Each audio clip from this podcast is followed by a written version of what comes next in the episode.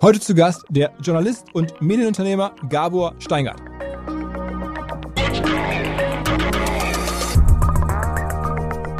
Wir haben auch eine, eine kleine Einheit, wo wir auch anderen helfen. Also Journalismus begreifen zu helfen, auch Content Marketing würdest du sagen. Also wir nennen das Business to Society. Ich will ja, dass Firmen nicht, ich habe auch nichts gegen Werbung, aber dass Firmen ihre Message rausbringen, finde ich schon richtig. Also ich möchte, dass Firmen sich beteiligen am Diskurs über Klima, über all diese Fragen. Black Lives Matters. Firmen müssen dazu Haltungen haben, Standpunkte haben, müssen die auch vertreten und ihre ökonomische Rationalität einbringen. Und dabei können wir helfen.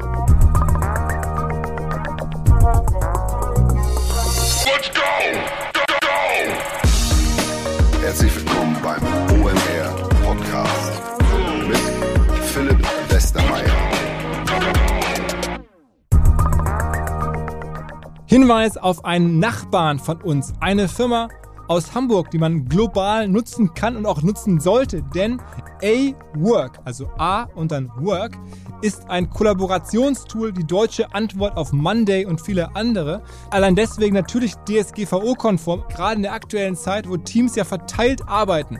Homeoffice und sonst wo, da passt A-Work perfekt und man ist extrem schnell live mit A-Work, weil es so einfach ist, alles sofort verstehen können. Das ist deren ganz großes Edge, ganz intuitiv und einfaches Customer Interface oder User Interface. Ähm, natürlich am besten dann die zentrale Schnittstelle zwischen den verschiedensten Teilen eines Teams. Das ist A-Work. Wer es ausprobieren möchte, es gibt einen Rabatt von 25% für die erste Buchung. Der Code heißt OMR25 und die Landingpage heißt awork.io. Einer unserer aller, allerältesten Partner ist Audi. Und deswegen, das ist für mich wirklich persönlich super, darf ich seit vielen, vielen Jahren Audi fahren und mir da jedes Jahr ein neues Modell aussuchen. Aber ich weiß von ganz vielen anderen Menschen aus der Digitalbranche, dass sie auch Audi fahren, einfach weil es inhaltlich häufig sehr, sehr gute ähm, Fahrzeuge sind. Und jetzt gibt es ähm, ein Angebot, wo die, die vielleicht noch nicht ganz von Audi überzeugt sind oder noch nicht in den Genuss gekommen sind, ein Audi zu erleben, das tun können. Und zwar gibt es bei Audi die GW Plus Wochen. Das heißt, Gebrauchtwagen Wochen. Man kann unter der Website audi.de slash OMR einfach super Konditionen bekommen für Gebrauchtwagen. Im letzten Jahr bin ich ein e-tron gefahren, durfte ich einen e-tron fahren und auch der ist da jetzt schon als Gebrauchtwagen verfügbar, wird sogar mit Umweltprämie gefördert. Also ihr bekommt jetzt da wahnsinnig coole Audis zum attraktiven Preis als Gebrauchtwagen wohlgemerkt. Und zwar nicht nur e-trons, sondern halt auch den A3, den A4, den A6. Und wer in den nächsten Wochen weiter zuhört, werde ich weitere Konditionen und Fahrzeuge hier im Podcast vorstellen. Zusatzleistung, wer darauf nicht warten will, einfach nachschauen die Website habe ich hier gerade genannt, audi.de slash OMR. Bis Ende Oktober laufen dort die Gebrauchtwagen GW Plus Wochen. Vor einigen Tagen habe ich zum ersten Mal in meinem Leben Gabor Steingart kennengelernt und zwar passenderweise auf seinem Schiff. Und zwar nicht seiner privaten Yacht, sondern seinem Medienschiff. Im Rahmen seines Medienunternehmens Media Pioneers hat er unter anderem ein Schiff entwickeln lassen und das nutzt er gerade, wie er das genau monetarisiert, erklärt er gleich im Podcast. Aber natürlich Gabo ein sehr umtriebiger Typ, ein auch sehr polarisierender Typ. Und entsprechend haben wir sehr viel über die Branche gesprochen. Natürlich, warum er zum Beispiel nicht mehr an das Monetarisierungsmodell Werbung für Medien glaubt, war natürlich eine große Diskussion, wie er Payment immer weiter ausrollt, wie man eine moderne Medienfirma wie Media Pioneers überhaupt monetarisieren kann, woran man glauben muss, wenn man heutzutage Medien- oder Journalismusunternehmer wird, All das hat er mir aus seiner Sicht erklärt. Es war wirklich eine sehr, sehr unterhaltsame und lehrreiche Schifffahrt für mich und alle, die Bock haben, können die jetzt auch nochmal mit nacherleben.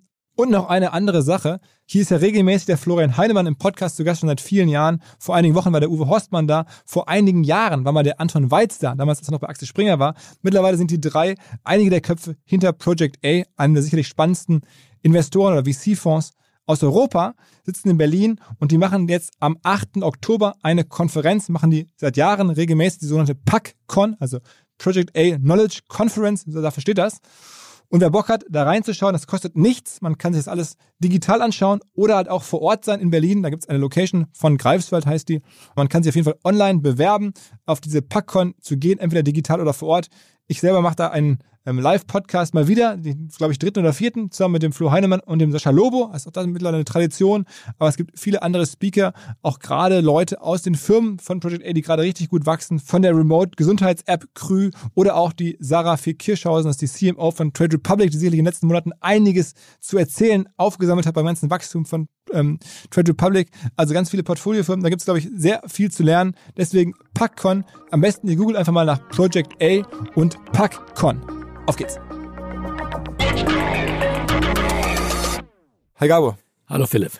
Du bist jetzt ja, also A, schon länger in der Medienbranche, aber vor allem auch in dieser ganzen verändernden Medienbranche unterwegs.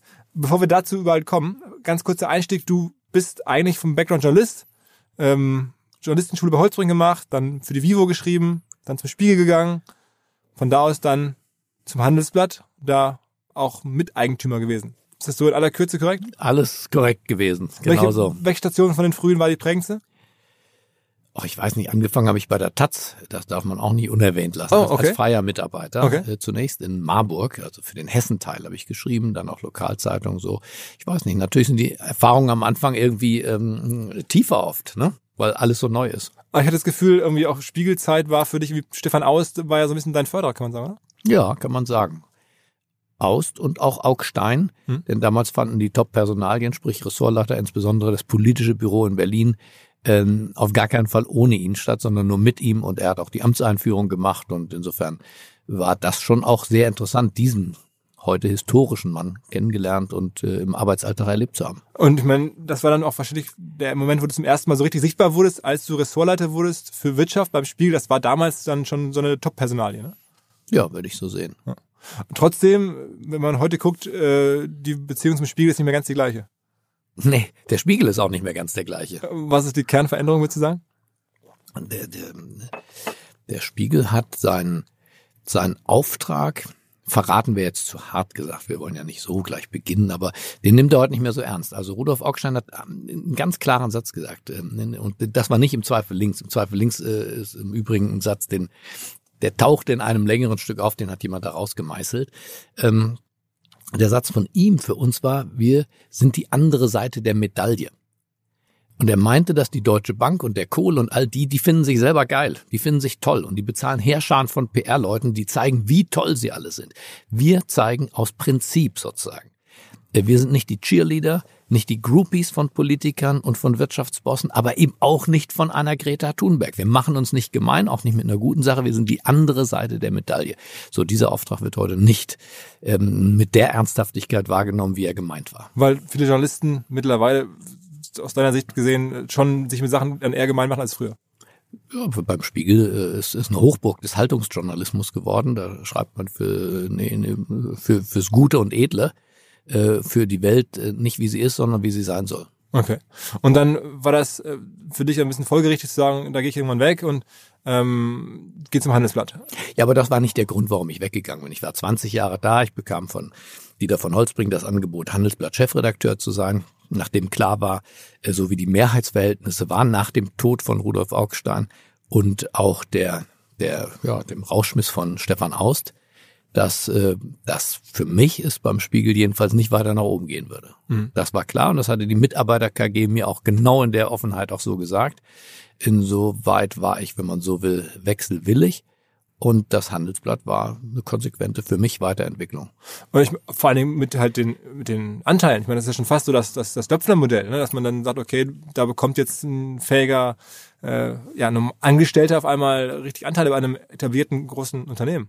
Das war aber nicht von Anfang an so, sondern ich war Chefredakteur und wurde dann Geschäftsführer oder Vorsitzender der Geschäftsführung, weil er von Holzbring meinte, dass, dass äh, mein Horizont über den des Führens einer Redaktion hinausreichen könnte. Und äh, dann haben wir, muss man sagen, gemeinsam äh, viele Jahre tatsächlich die Firma dann ja auch aus den roten Zahlen rausgeholt, schwarz gemacht, äh, digitalisiert, auch internationalisiert. Wir haben in London dazu gekauft, einen großen Eventveranstalter, der dort an der Börse notiert war. Für mich jedenfalls eine komplizierte Transaktion. Mein damaliger Finanzchef ist heute mein CEO. Okay, das heißt, ihr habt euch darüber nicht zerlegt. Ja? Und- Nein. Und dein, dein äh, Verhältnis zu Holzbring ist nach wie vor auch gut? Also ich schaue gern auf die Zeit zurück. Wir waren sehr erfolgreich gemeinsam. Das, das würde ich so sagen. An irgendeinem Punkt war es für ihn, äh, glaube ich, genug der, der Modernisierung. Ich wollte weitergehen, hatte ihm wirklich sehr konkrete ähm, Überlegungen dazu vorgestellt. Ähm, aber er war der Meinung, wir haben viel erreicht und wir müssten das auf diesem Niveau jetzt sozusagen halten. Einfrieren vielleicht sogar. Und insofern waren wir da an einem Punkt, wo ich gerne weitergehen wollte. Weiter in Richtung Digitalisierung, auch weiter in Richtung Globalisierung. Mein, mein Ziel war Brüssel. Das war auch die, die glaube ich, ein Thema, was dann aufkam, war die internationale Ausgabe, die, die du auch gemacht hast und die dann der Eigentümer nicht unbedingt wollte und solche ganzen Themen. Ne? Also erst hat das gewollt und nachher hat das eingestellt. Das kostet natürlich Geld, das ist eine Investition, aber ich äh, habe es immer als äh, auch für die anderen deutschen Medien als eigentlich relativ schmächtig empfunden, dass Politiker aus Washington kommt und in Brüssel mal aufräumt. Alle anderen haben so ein, zwei Korrespondenten. Ich würde sagen, der größte deutsche Anbieter in, in Brüssel hat drei. Ein Politiker hat 60 und macht dann Millionenumsatz. Äh, mit Veranstaltungen, äh, auch mit Werbegeschäft, aber in, insbesondere mit, mit gutem Journalismus. Mhm. Und ich habe mir das dann auch angeguckt und ich dachte, dass wir als Wirtschaftsmedium, Handelsblatt, auf jeden Fall auf Englisch und in Brüssel eine Runde mitspielen müssen und das nicht den Amerikanern überlassen sollten. Mhm. Okay, aber dann kam das nicht so richtig äh, übereinander. Nee. Bist du dann jetzt mal ganz direkt gefragt, das ist so meine Art, mit diesem Deal trotzdem sehr gut gefahren? Ich meine, dann kauft man sich auf einem, oder man wird beteiligt an einem niedrigen Punkt, managt die Firma hoch und dann hält man halt Anteile, dann ist es ja trotzdem für dich sozusagen ein guter Trade gewesen, dann wieder rauszugehen. Na, Deal ist zu viel gesagt. Ich bin erstmal rausgeschmissen worden. Das war erstmal ein Raus Aber man kann ja den Shareholder nicht jetzt rausschmeißen. Nee, genau. Den Shareholder kann man, also ist überhaupt toll in so einer Situation, äh, das weiß jeder, ähm, äh, in einem Rechtsstaat zu leben. Ja, dass dann, wenn Dinge auseinandergehen, ob in der Firma oder auch zwischen zwei Vertragspartnern, dass man in Deutschland dann tatsächlich Rechtssicherheit hat, oder? Ja, absolut, absolut, absolut. Das, das, hat ja jeder schon erlebt. Wenn ich bedenke, wie die Bahn und die Lufthansa und wie viele Unternehmen untereinander eigentlich sozusagen Partner sind und gleichzeitig miteinander vor Gericht bestimmte Themen ausfechten. Und wir sind ja hier gar nicht vor Gericht gegangen, mussten wir auch gar nicht. Wir haben uns geeinigt. Und äh, ich habe meinen Anteil, der zum Schluss fünf Prozent an der, an der Handelsblatt Media Group äh, betrug, ausgezahlt bekommen und, und gut war. Okay, aber das war dann am Ende für dich eine lukrative Zeit aufgrund des Anteils vor allen Dingen. Auf jeden Fall. Okay, das heißt, du, man kann sich ja vorstellen, ne, das ist ja, da gibt's ja Gehälter, die schon eher kursieren, was man so in 20 Jahren Spiegel verdienen kann oder auch äh, als Journalist generell, da gibt's ja Benchmark. In dem Falle ist er so rein unternehmerisch, man weiß gar nicht so ganz genau, äh, die Spekulationen gibt's, schießen da überall ins Kraut, aber du bist damit schon dann auch, sagen wir mal, hättest eigentlich danach aufhören können, überhaupt beruflich aktiv zu sein? Ja, also da ich den Job tatsächlich des Journalisten nie vom Geld her betrachtet habe, mhm. auch nicht beim Spiegel ähm, und auch nicht nachher. Also meine Beteiligung zum Beispiel beruht auf einer Formel, die er von Holzbrink sich ausgedacht hatte. Also die Bewertung. Mhm. Das war nicht die Bewertung von Goldman Sachs und das war auch kein Rechtsgutachten. Das war eine Formel, mathematische Formel, die er ähm, sich ausgedacht hat. Mit Ergebnis und Umsatz oder mit einfach nur Reichweite? Oder? Äh, nee, nicht äh, kompliziert. Ich könnte die jetzt nicht erzählen. Okay, okay. Und, und eins zu eins hat er nach der Formel hinterher auch, auch äh, das ausgerechnet und bingo. Also, aber, aber es war dann logischerweise aufgrund der guten Arbeit dann auch besser als, als Ja, vorher. natürlich. Das ah. war die Voraussetzung für seine Formel. Mhm. Dass die Firma hinterher besser dasteht als, als vorher. Und beim Spiegel muss man sagen, das Mitarbeiterbeteiligungsmodell hat ja auch für alle Beteiligten Absolut. funktioniert. Also man darf, ich finde, nicht in den Journalismus gehen, um Millionär zu werden. Das wäre falsch. Das ist vielleicht äh, im Marketingbereich ist das ein legitimes Motiv. Ich finde im Journalismus ist es äh, kein legitimes Motiv. Ähm, das kann passieren, dass Leute sich sehr sehr gut darstellen, wenn sie Chefredakteure werden, wenn sie Anteilseigner werden, wenn sie äh, tolle Bücher verkaufen. Ja, das darf man auch nicht unterschätzen, Buchverkauf. Ist für dich aber, Buchverkauf auch mittlerweile, ich habe tatsächlich gerade selber ein Buch rausge oder geschrieben und habe aber erfahren müssen, für mich zumindest, ist das eher kein Business, machen wir so. Ein, mhm. Ich komme vielleicht sogar in die Bestsellerlisten und sowas rein, aber trotzdem ist der Deal so, dass das für mich, ähm, habe ich auch schon woanders offen erzählt, ähm, nicht viel Spaß macht. Also für dich wahrscheinlich anders. Ja, ich glaube, für jeden Autor, der A, eine, eine, eine gute Agentin hat, wie ich, mhm. aus Hamburg im Übrigen, mhm zwei Schwestern, die Geschwister Keil, Bettina und Anja Keil. Und äh, das ist ein Geschäft wie jedes andere, Buchverträge auszuhandeln, auch im Wettbewerb äh, auszuhandeln. Und äh, das, äh, ja. Was heißt, ich hätte, ich hätte einen Vorschuss bekommen von 25.000 Euro. Mhm. Ich vermute, deiner ist dann bei dem Zehnfachen oder sowas Vorschuss? Ach, das wäre übertrieben. Das ist übertrieben, okay. okay, okay. Aber jedenfalls, ähm, du bist bei, bei ja, Handelsblatt oder Holzbrink dann, dann gegangen worden mit den Anteilsthema, aber dann halt in einer anderen wirtschaftlichen Situation persönlich und hast dich dann entschieden, okay, jetzt mache ich was eigenes. Genau, ich habe dann auch Teile der Überlegungen, die ich ja schon vorher hatte. Ich habe das Morning Briefing zum Beispiel ja schon vorher gestartet gehabt. Als, als Handelsblatt, äh, genau. Genau, das hatte ich aus Amerika praktisch als Idee mitgebracht. Also insofern ist das keine Erfindung von danach gewesen, sondern ich hatte da schon, naja, ich sag mal, ein Konzept und von dem ich auch wusste, es resoniert. Mein Motto war immer, äh, mehr Tageszeitung braucht kein Mensch die kleine Miniatur-Tageszeitung für den schnellen Überblick am Morgen, die Morgenzeitung kann man vielleicht sagen, mhm. die nicht das Handelsblatt oder die FAZ ersetzt in diesem Sinne, aber die morgens doch ähm, ja ähm, den schnellen Überblick gibt, wie es ganz, ganz früher die Morgenzeitung war. Okay. Ähm, und dann hast du ja auch, wenn man so will, ein bisschen Reichweite mitgenommen, weil du das beim Handelsblatt gemacht hast, auf dem, ne, auf der Plattform Handelsblatt bist du zwar selber auch zu einer, zu einer Brand geworden, noch mehr zu einer Brand geworden. Und dann ging das auf einmal selbstständig. Genau. Das war schon meine, meine Planung praktisch am, am zweiten, dritten Tag, als, äh, als ich beim Handelsblatt raus war, dass ich ja, also, pass auf, selbst wenn ich, keine Ahnung, äh, Multi, Multimillionär gewesen wäre, hätte ich auf gar keinen Fall ans Nichtstun gedacht. Weil dafür sind wir ja nicht geboren, oder? Würdest du dann nichts tun? Nee, nee äh, ich, also ich auch nicht. Aber also trotzdem ist ja spannend zu sehen, was du dann entschieden hast zu machen, nämlich mehr oder weniger eine neue Medienfirma zu gründen. Ganz genau. Und mein eigener Chef zu sein, meine Ideen tatsächlich äh, ja, eins zu eins setzt man ja die Dinge nie um, weißt du auch, aber ähm, doch sozusagen in, in einem höheren Kristallisationsgrad meine Ideen umzubringen, mehr Gabor einzubringen. Und ähm, das geht natürlich leichter mit einer Neugründung als mit einer Traditionsfirma, wo ein Herr von Holzbrink zu Recht sagt, die Tradition bin ich, du bist die Neuerung, aber die Tradition ist stark in dieser Firma. Das muss jeder akzeptieren, der in einer familiengeführten Firma ähm, anfängt und das muss jeder akzeptieren, der in einer Traditionsfirma arbeitet. Da kann man nicht dieselben, ähm, ja, dieselben Risiken gehen, da kann man aber auch nicht dieselben Verrücktheiten machen wie, wie ein, wie ein Startup. Und trotzdem bist du dann ja Startupper geworden am Ende, ne? Also genau. Und, und das war dann sozusagen ausgehend von dem, von dem Newsletter, wenn man so will, also von dem Morning Briefing und dem dazugehörigen Podcast, der dann irgendwann kam, ähm, hast du dann drumherum restliches, das restliche Unternehmen gebaut, so wie es heute da steht. Ja, und das ist ja auch nur ein Zwischenschritt. Ein. Snapshot on a moving target. Wir, wir gucken mal, wie weit uns die Füße tragen. Wie, wie ist denn aktuell so der Stand? Also wie viele Leute arbeiten hier?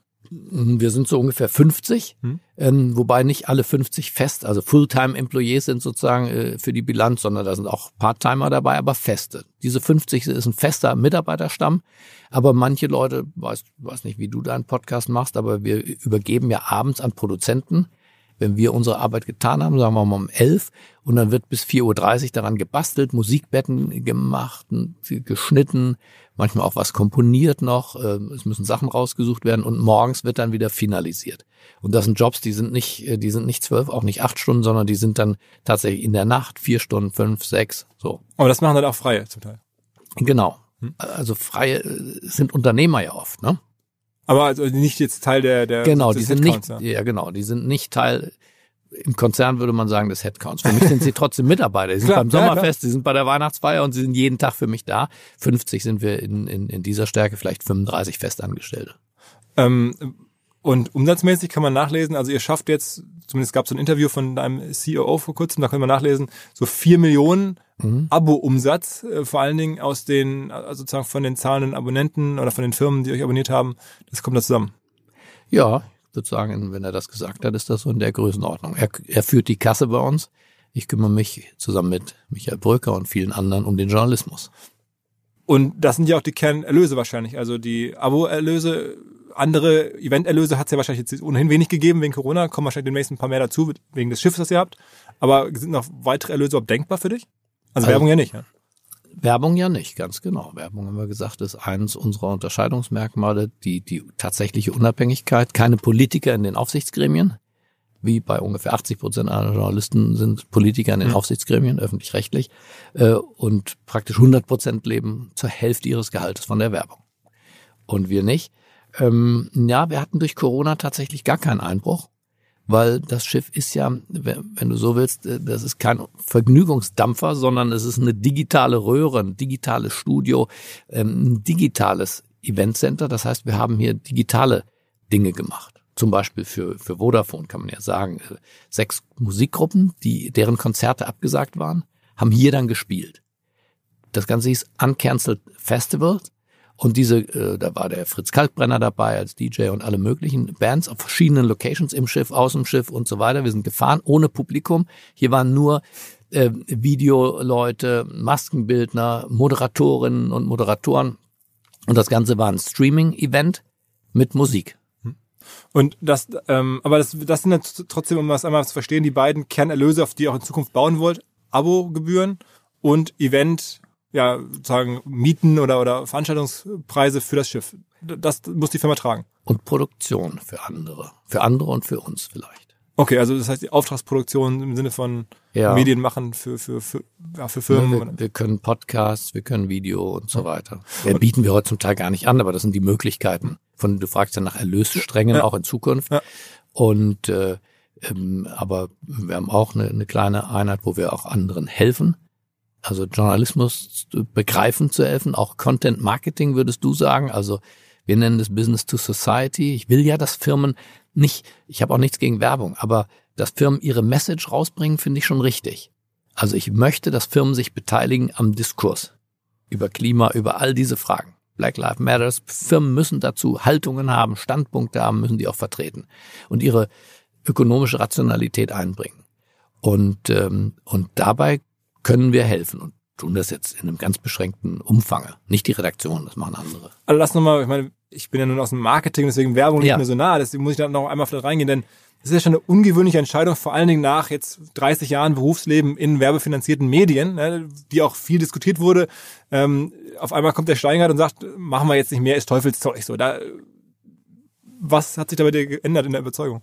Also Teufelszeug für den Journalismus, sage ich. Also nicht generell. Also ich finde Werbung und, und Marketing äh, sind doch, ich bin ja kein Purist geworden, auch kein Calvinist äh, und auch kein Asket, sondern ich sage nur, dass die Dinge getrennt werden müssen. Weißt du? Ich habe nichts gegen Religion zum Beispiel. Ja, ich finde Leute, die, wenn sie religiös werden, finde ich gut. Aber eins finde ich, dass Staat und Religion getrennt sind. Verstehst du? Ja, klar. Das ist mein Punkt. Also nicht die Religion ist Teufelszeug. Teufelszeug ist der Gottesstaat. Das ist das Aber Teufelszeug. und die Redaktion, die gekauft ist und die Redaktion, die sozusagen bibbern muss, damit sie äh, Werbegelder bekommt und die zum Interview fährt und vorher noch gesagt bekommt vom Anzeigenleiter, verreist es nicht. Volkswagen, Deutsche Bank, äh, das sind unsere, das wisst ihr schon. War ne? das, war das beim Spiegel so? Das ist in den meisten Verlagen so, dass äh, zumindest das journalistische Führungspersonal schon sehr genau weiß, äh, wo von welcher Seite das Brot gebuttert ist, äh, um einen Satz von Rudolf Augstein wiederum hier einzuführen. Okay.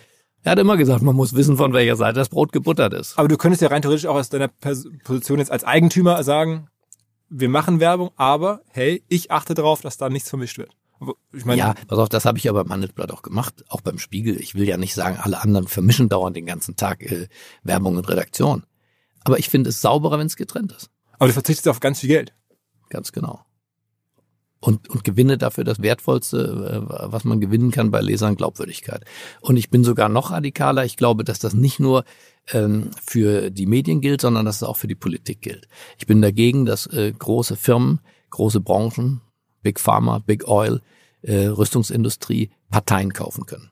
Äh, oder auch nur Wahlkämpfe finanzieren können. finanzieren können. Oder nur helfen in einem District, wo es mal gerade sehr, sehr knapp ist, der aber für die Mehrheit in Washington dann wichtig ist und dann wird, sind auf einmal in Kentucky 50 Millionen zur Verfügung von Marlboro. Ja, das wird nachher, das wird verzinst und das wird zurückverlangt. Wir leben doch nicht im, im ne? in, in einer Traumwelt. Und äh, ich bin bei der Politik ähm, und auch bei den Medien für diese Trennung. Ärgerst du dich dann besonders, wenn dann immer mal wieder Vorwürfe kommen, naja, dann trotzdem macht er Deals oder irgendwie äh, große äh, Energiekonzerne finanzieren das, den Antrieb des Schiffes oder die Energie auf dem Schiff oder ähnliche Dinge. Konnte man ja auch drüber lesen, das äh, vermutlich hat dich sehr geärgert. Nein, hat mich nicht. Also dass die, dass die Kollegen, wo ich sie kritisiere, mich auch kritisieren. Ja, RWE hat hier für ein Jahr, glaube ich, den, den in der, im Startjahr das, den Strom, den Ökostrom für für das Schiff gesponsert. Ähm, eine Brauerei sponsert auch das Bier. Felddienst, glaube ich, hab ich gehört. Nee, nee, nicht Felddienst. Äh, äh, Der, der Punkt ist, hier wird kaum Bier getrunken. Hier wird kaum Bier getrunken. Die Politiker und auch die Journalisten, hier wird Wein getrunken. Und der, der Wein wiederum kommt, kommt von einem befreundeten Weingut. Okay, aber das heißt, äh, es gibt schon natürlich, auch, du hast ja auch gerade Vodafone erwähnt, Ja. kennen wir auch ganz gut, ähm, da gibt's schon auch eine Beziehung logischerweise, aber halt nicht so explizit, wo, also du würdest nie auf die Idee kommen, wie ich das ja tue, Ja, äh, im genau. Podcast ähm, zu erzählen, bevor es losgeht, dass noch irgendwie ein wichtiger Hinweis zu geben ist für jetzt... Ja, das finde ich, das finde ich, das wäre mir, das finde ich prostituierend in der Tat. Das, Okay, okay. ich finde das peinlich, äh, dass äh, Journalisten, aber du bist ja auch kein richtiger Journalist, ne? so oder? halb, so halb, ja. Ja, so halb. Du bist ne, ein, Komm, Frau. Ein Influencer, ein Marketingmann. Ich finde, du darfst das. Ähm, mir wäre es tatsächlich, würde mich genieren, äh, wenn ich wie, keine Ahnung, hier unser Freund und Kollege von Hotel Matze, Ja, ja, ja. er liest dann auch vor, dass Motel One eine ganz tolle Nummer ist und so weiter. Ich habe nichts gegen Motel One, aber ich möchte das nicht vorlesen. Ich, ich mag auch die Lufthansa, ich fühle mich da safe, wenn ich da fliege. Ich möchte trotzdem keine Lufthansa-Werbung vorlesen möchten, müssen, bevor ich mit dem Podcast loslege. Und ich möchte auch, wenn ich einen Spor sehe, nicht Danke sagen müssen. Ähm, also insofern, äh, das, äh, ich, ich glaube, das wird sich im Übrigen durchsetzen. Das wird sich durchsetzen. In der Politik äh, konnte ich das in Amerika studieren. Die jungen Demokraten nehmen alle kein Geld mehr. Die führen lieber Wahlkämpfe mit weniger Geld, beziehungsweise, und dann ist, das ist der Clou eigentlich, mit kleinem Geld. Also mit Graswurzelgeld, wenn man so will. Und es ist ja auch nicht so, dass wir, wir arbeiten ja auch nicht für Taz-Löhne, ja, so wie ich angefangen habe bei der Taz. Hier, hier verdienen die Leute ordentliche Gelder. Äh, Da ist äh, Olaf Scholz mit Mindestlohn braucht er hier nicht kommen. Hier wird ordentlich verdient. ähm, aber wir, wir kommen halt mit, mit unserer einen Zielgruppe ins Geschäft. Mit den Lesern, Leserinnen, Hörern, Hörerinnen. Ist denn, das, ist denn das mittlerweile eine, eine profitable Unternehmung? Nein. Das heißt, am Ende, euer größter Geldgeber neben dir selber ist ja jetzt Axel Springer. Die sind ja damals, als du losgelegt hast, oder kurz danach, ein paar Monate später, eingestiegen und haben dann gesagt, okay, wir ja, kaufen äh, Kapitalerhöhung, 40 Prozent Größenordnung. 36. 36, genau. Und ähm, da wurden dann ein paar Millionen investiert. Genau. Also wir haben tatsächlich aber ja auch Leseraktionäre. Mhm. Thomas Gottschalk zum Beispiel, aber auch eben auch andere. Und äh, Alexandra von Rehlingen. Ein paar, die du, die du kennst. Ich überlege, wen könntest du noch kennen? Auch verschiedene, ich glaube auch Politiker, ne? Ich glaube, ähm, ist der Schröder hier dabei? Nee, Politiker nicht. Gar keinen? Nee, keine Aktionäre als Politiker. Ähm, Jens Erhardt ist noch dabei, Ja, ja, der Vermögensverwalter Ja, aus München. Ähm, so, und das sind auch 10 Prozent. Hm. Und die haben auch zu einer relativ äh, stabilen Bewertung schon äh, Geld gegeben, dass, dass wir sofort investiert haben. Da haben wir nichts, also da hat nicht äh, Gabor oder irgendwer Kasse gemacht, sondern das haben wir sofort äh, investiert, beziehungsweise haben zur Verfügung. Hm. Äh, Und das reicht auch? Oder müsst ihr dann nochmal nachfinanzieren? Mann? Naja, das kommt drauf an, welche Pläne und welche Ambitionen wir haben. Natürlich können wir auf dem Niveau, sind wir durchfinanziert für die nächsten Jahre. Und wir wollen auch jetzt keinen Gewinn machen. Ne? Das war nie geplant. Insofern, wir sind voll in unseren Plänen, leicht über den Plänen. Hm. Ähm, wir wollen, äh, ich bin da wiederum sehr amerikanisch. Ich finde, die meisten deutschen Firmen fragen zu früh nach der Profitabilität. Hm. Das, ja ist, auch das ist ja nicht digital. erste. Also lang erstmal investieren und dann Wert, Wert, also Equity Value zu schaffen und nicht sofort irgendwie Dividende zu produzieren sozusagen. Exakt. Also einfach nur Geld für wen eigentlich? Zum Ausschütten für Anteilseigner. Erstmal einen Wert schaffen. Und, äh, und wir sind in dieser Phase. Und da geht man in Amerika ja wirklich tief rein in die Rotzahlen. Wirklich, wirklich. Also fast senkrecht runter, um dann natürlich nachher äh, auch, auch fast senkrecht wieder rauszukommen. In Deutschland äh, macht man gerne sozusagen, man biegt vorher schnell ab, es muss nach zwei, drei Jahren und so weiter. Wir sind insofern auch nicht sehr amerikanisch, wir sind eine Mischung, würde ich sagen. Aber es kann sein, dass wir nochmal, dass wir nochmal für bestimmte Projekte auch, auch äh, Anlegergeld akquirieren werden. Ich meine, wenn man jetzt guckt, so ein Politico ist ja gerade übernommen worden von Springer und da gibt's ja nun Gerüchte zwischen, weiß ich nicht, ein paar hundert Millionen bis zu einer Milliarde Kaufpreis. Ähm, hast dich gefreut wahrscheinlich. Gesagt, okay, jetzt bin ich dem richtigen Weg. Wenn das eine Milliarde wert ist, dann bin ich jetzt auch bald so ungefähr. Naja, Politico ist, glaube ich, 15 Jahre jetzt im Geschäft. Ähm, hat auch sehr klein angefangen. Axios, schon wieder ein Ableger dort. Äh, und hat aber gezeigt, dass ein unabhängiger neuer Journalismus auch in Washington in einer total vermachteten Medienlandschaft mit New York Times, mit Wall Street Journal, mit Herrn Murdoch mit dabei, Fox News auf der Fernsehseite, CNN, Ted Turner. Also wirklich, ne, auch, auch die großen Jungs sind da zu Hause. Das ist nicht Mal so eben. Ne? das sind schon Heavyweights, ja, die da und da hat äh, Politico einen Neuanfang äh, gemacht und äh, und zwar erfolgreich, auch in Brüssel eben. Und auch mit ähm, Newslettern und Podcasts vor allen Dingen als Ganz Modell. genau. Ohne, Also- ohne Zeitung praktisch. Das heißt, implizit hat dieser Deal wahrscheinlich doch den Wert von Media Pioneers schon sehr gesteigert. Einfach weil man jetzt eine, eine, eine Benchmark hat, wo man sagen würde, wow, also für also die Firma hier, nach allem, was du gerade gesagt hast, dürfte jetzt nicht mehr 30 Millionen wert sein, sondern vielleicht eher 80.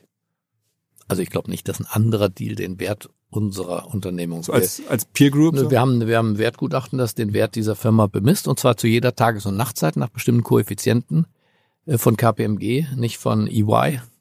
und äh, Aber da guckst du wirklich auf Wirtschaftsprüfungsgutachten und nicht sozusagen auf die Einschätzung von Wagniskapitalgebern im Markt, die dann sagen, guck mal hier, Peer Group Multiple von Politico, das würde doch wahrscheinlich viel mehr Wert da hinten rauskommen, als es bei einem Wirtschaftsprüfer, der das dann ganz konservativ alles abzinst. naja, aber wir wollen ja die, die Aktionäre auch nicht mit Fantasie und Spielgeld. Ja, wenn wir eine Kapitalerhöhung machen würden oder eine Tochterfirma gründen, dann sollen das aus meiner Sicht, muss das dann deutschen äh, Bilanzrechnungslegungsstandards genügen und keine Mondpreise aufrufen. Es gibt ein neues Angebot von Vodafone und Microsoft mit ungeahnten Möglichkeiten. Man kann Vodafone und Microsoft Teams verknüpfen, also diese Videotelefonie-Software von Microsoft mit einem Tarif von Vodafone. Da bekommt man nämlich eine vollständige Cloud-Telefonanlage, mit der man nach innen und außen als Firma telefonieren kann und auch unter den aktuellen Nummern erreichbar bleibt. Außerdem kann man an dieses System sogar DECT-Telefone und Faxgeräte anschließen. Keine Ahnung, was DECT-Telefone sind. Faxgeräte kenne ich noch. Alle Infos unter vodafone.de slash Teams. Ich meine, wenn ich jetzt höre, 4 Millionen Abo-Umsatz und du weißt ja auch in der Digitalwelt, äh, es gibt fast nichts Wertvolleres als Abo, ne, Subscription-Umsatz oder wiederkehrende Umsätze, all das ist ja damit gemeint.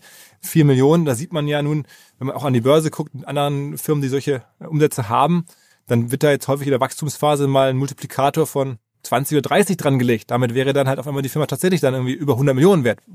Kann man sich ja auch, also würde jetzt, äh, glaube ich, in der Digitalwelt niemand äh, total aufschreien. Ich sag dir nicht, wie, wo es bei unserer Formel rauskommt, aber die ist, Aber äh, weniger, die, weniger. aber weniger als 100, ja. Aber ähm, aber auch nicht so, dass äh, dass dass wir uns unfair bewertet fühlen. Hier ist ja auch noch ein Schiff äh, im Spiel, Ja. also auch noch Hardware, wenn man so will. Ja. ja. Ähm, Was hat das Schiff gekostet zu bauen? Sage ich nicht. Aber schon, auch schon ein paar Millionen wahrscheinlich. Ne? Natürlich. Ja. Klar. Okay. Nicht so viel wie die Abramowitsch äh, äh, Yacht, ähm, aber naja, es ist immerhin dann doch 40 Meter lang also, und damit 12 Meter länger als die Mayflower. Äh, also es ist, ist schon ein richtiges Schiff, kein Boot und in, insofern auch das gehört ja zu dem Unternehmenswert dazu. Heute, der ist Teil des Ganzen, die Mannschaft, die Idee, aber wir gucken vor allem auf, auf, äh, auf die Zufließgeschwindigkeit von, von äh, Abonnenten, die wir Pioneers nennen. Also wie, wie viel kommen da jeden Tag dazu? Was ist die letzte Zahl, die ihr kommuniziert? Wie viele Abonnenten gibt es? ich glaube so knapp 13.000. Äh, Daneben haben wir aber Leute, die die Supporter sind, nicht Aktionäre, sondern die die Mission einfach unterstützen. Ähm, Das, äh, das sind auch nochmal, weiß ich auch nicht, auf jeden Fall vielleicht zwei Dutzend.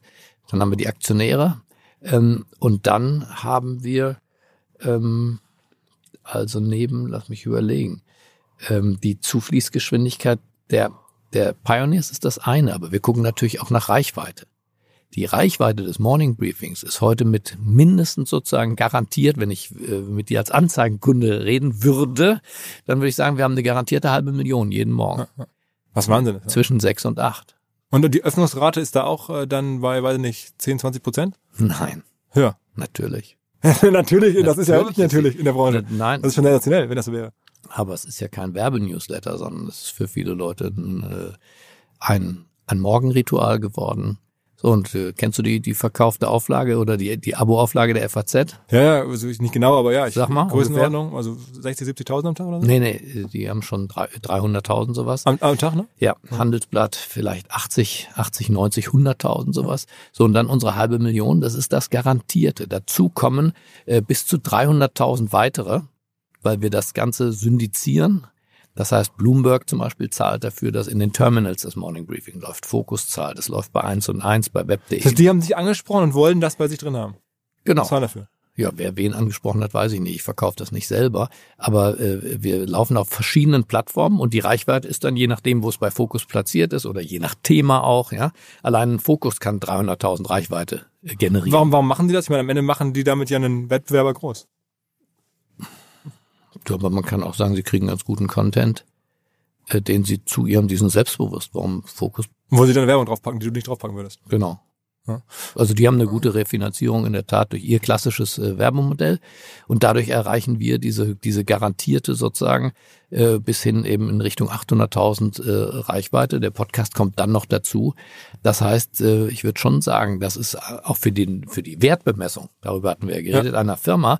Wie, wie viele Menschen erreichen die eigentlich? Wie relevant sind die eigentlich im Media-Setting der Bundesrepublik? 100 Pro, weil das, du das ja nicht am Ende direkt monetarisierst, weil du ja keine Am Werbung Ende? Sag nicht am Ende. Wir sind ja nicht am Ende. hast. Ja. Am Ende weiß ich nicht. Ach so. Lass dich doch überraschen, was wir am Ende machen. Okay, also es könnte am Ende vielleicht, oder es könnte irgendwann zwischendurch noch mal ein bisschen Werbung auch mal reinkommen. Nein, nicht Werbung. Aber am Ende monetarisieren wir. Es gibt doch viele Formen zu monetarisieren. Neben, neben jetzt Abos, neben Werbung, neben Ja. Es gibt verschiedenste Formen, wirklich Content zu in, in Syndizieren. Ja. Ja, in einer Welt von wachsendem Anteil von Paid Content. Im Moment ist das Morning Briefing ja umsonst. Ja. Die erste Form der Monetarisierung, die mir einfiel, ist nicht Werbung, sondern Klar. Ganz normale. Wobei das ist ja schon auch paid, ne? Also ich meine, das meinte ich jetzt mit paid, gerade bei den 4 Millionen Ja. ist mit drin. Ja. Also ne, so viel fällt mir da jetzt nicht mehr Nee, ein. die, das Morning Briefing ist ja komplett, komplett äh, frei. Das trägt ja zur Monetarisierung nichts bei. okay, okay, das könnte man noch sagen, Und paid ist- schalten. Ja, und das ist für den, für den Wert dessen, was wir tun, auch journalistisch, ist die, die, die Relevanz und die Reichweite für uns schon auch eine Währungseinheit.